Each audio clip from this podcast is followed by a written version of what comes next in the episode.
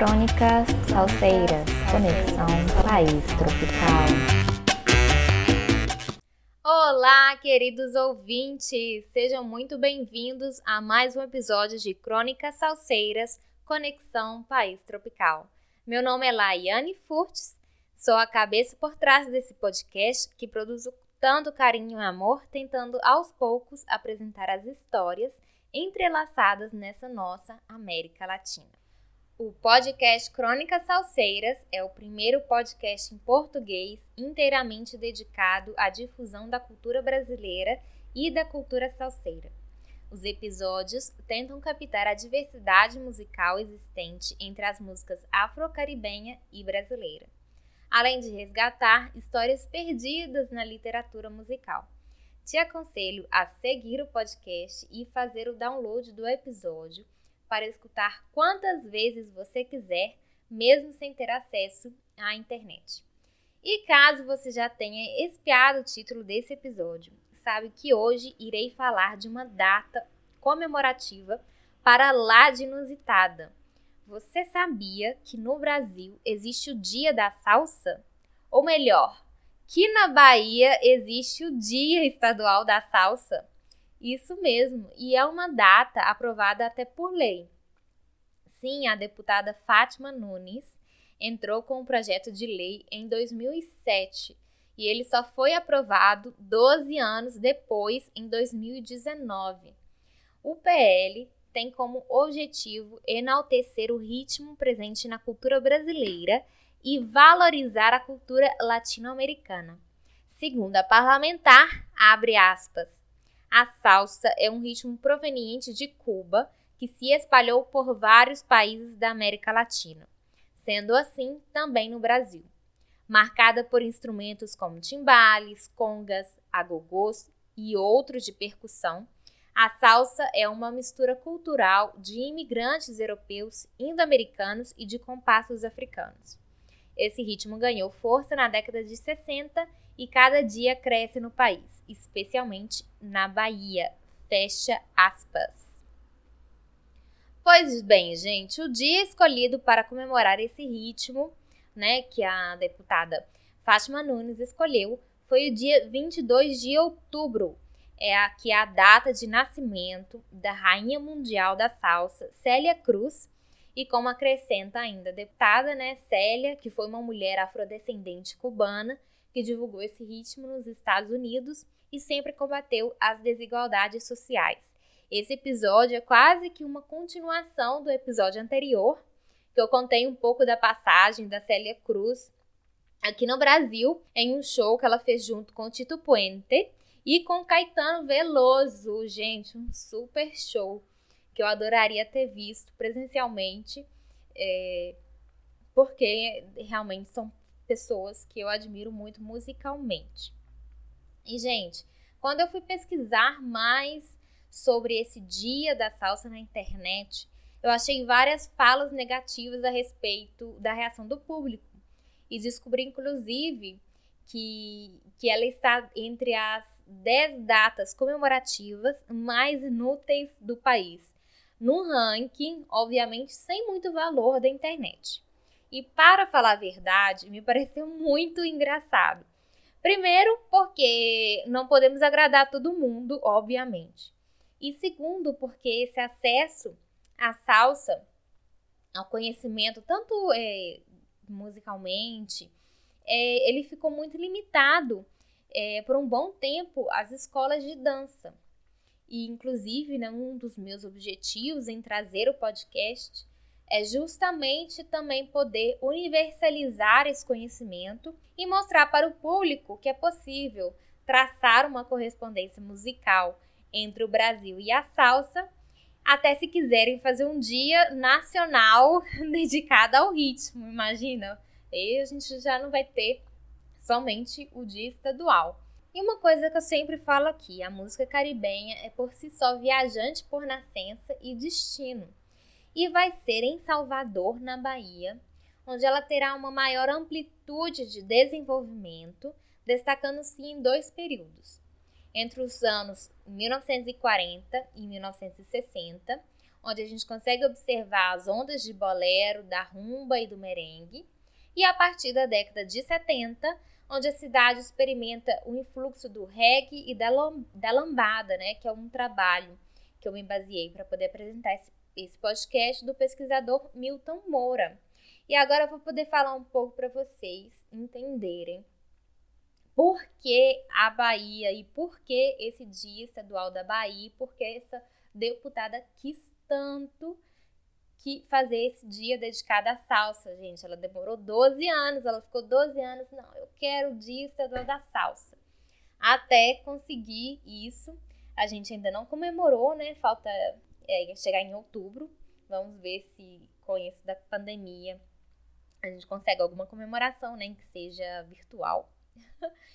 e, gente, é, então por que a Bahia, né? Vou falar um pouco do contexto é, histórico é, a partir então nessa da, da década de 40, é, do, do século XIX, na verdade, existem poucos estudos e a gente sabe que existem é, menos ainda estudos relacionados à questão cultural é, africana, né? Então, assim, a gente tem um histórico a partir da escravidão que foi apagado, né, de, dessas culturas. Então, eu, o que eu vou trazer está relacionado à década de 40.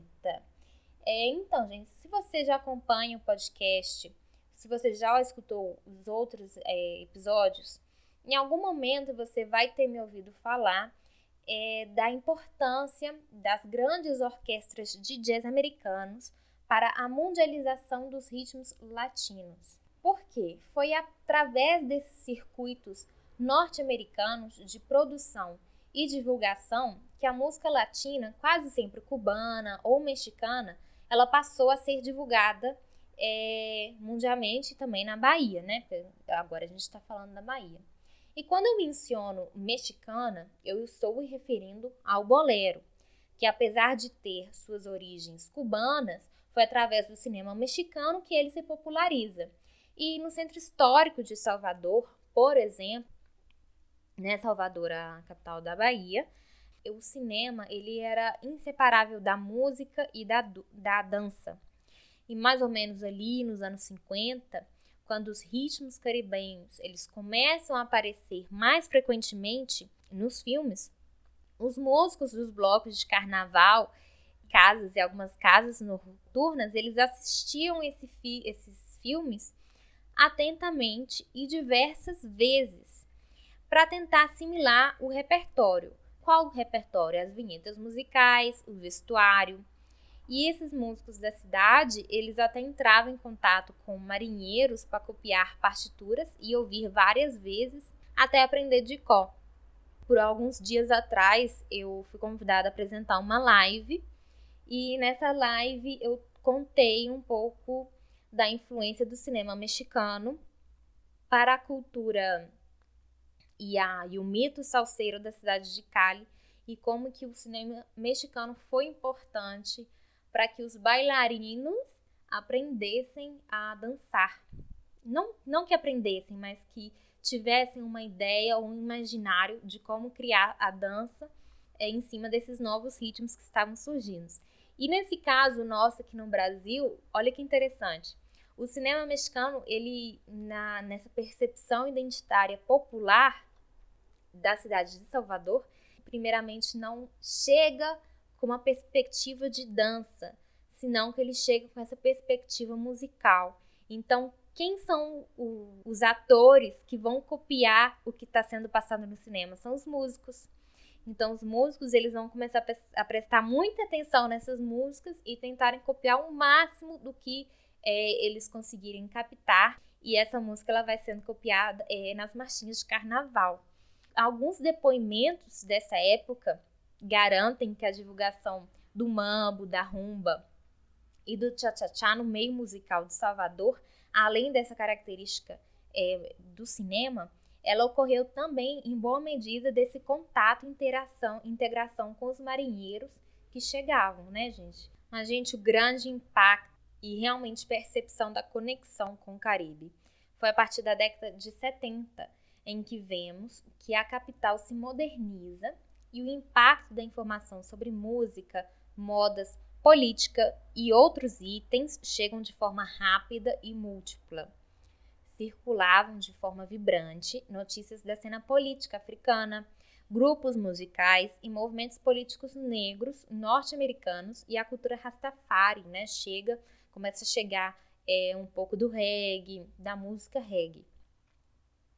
A invenção do bloco afro como no estabelecimento e legitimação de uma estética moderna da negritude, favorece e estimula uma conexão existencial com outras ilhas do Caribe, além de Cuba. Mas Cuba não deixa de perder o seu foco. Muitos músicos vão de intercâmbio para a ilha, fazendo com que alguns pesquisadores da música, musicólogos, né, afirmam que foi a partir deste momento que se criou o axé quando esses músicos retornam ao Brasil.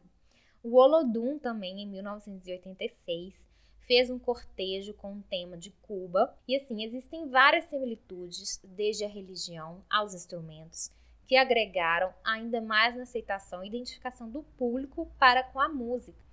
Por isso, gente, pensar que um projeto de lei surgido na Bahia com a intenção de comemorar o Dia da Salsa não é de todo ruim, porque existe uma rede histórica de construção identitária que fez ser possível para os baianos estarem mais conectados com a música caribenha, generalmente também conhecida por salsa.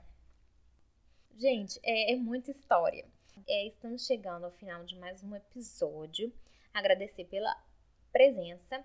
Eu tenho dois recadinhos para vocês. O primeiro recado está rolando uma rifa de é, quatro cartazes salseiros, cartazes tipográficos, que são é, cartazes desenhados por artistas, ilustradores, desenhadores, e na cidade de Cali, na Colômbia. E eles são impressos em máquinas dos anos 1870 e 1890. São máquinas que possuem mais de 150 anos e essa rifa está sendo feita é, por mim então, caso você tenha interesse, é só entrar em contato pelo e-mail é, presente na descrição desse episódio. E o segundo recado é que essa temporada de Crônicas Salseiras está chegando ao fim e a próxima temporada vai ser em outubro. Então, a gente vai ficar um tempinho aí sem episódios. É, não desesperem, eu não vou sumir. eu só vou estar planejando um pouco mais da estruturação para a próxima temporada. E eu tenho certeza que vocês vão é, gostar. Então, fiquem conectados, que é na primeira semana de outubro estaremos de volta com a segunda temporada de Crônicas Salseiras. Eu espero que tenham gostado desse episódio. Me, é, não se esqueçam né, de seguir e fazer o download.